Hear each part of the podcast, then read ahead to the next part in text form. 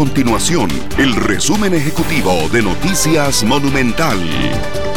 Hola, mi nombre es Fernando Muñoz y estas son las informaciones más importantes del día en Noticias Monumental. El diputado independiente Jonathan Prendas y la congresista de Liberación Nacional Franji Nicolás solicitan la renuncia del ministro de Enlace con el sector privado, André Garnier.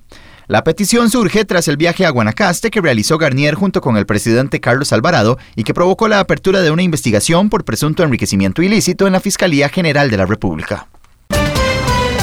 Además, el Instituto Costarricense de Turismo valora abrir las fronteras aéreas a más países en las próximas semanas e incluso podrían recibirse turistas de regiones específicas de los Estados Unidos. Entre los lugares que figuran con mayor posibilidad para incluirse en la lista de figuras destacan Japón, Corea del Sur, Uruguay y países de Europa del Este que no forman parte de la Unión Europea.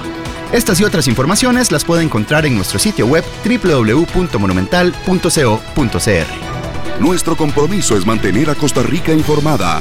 Esto fue el resumen ejecutivo de Noticias Monumental.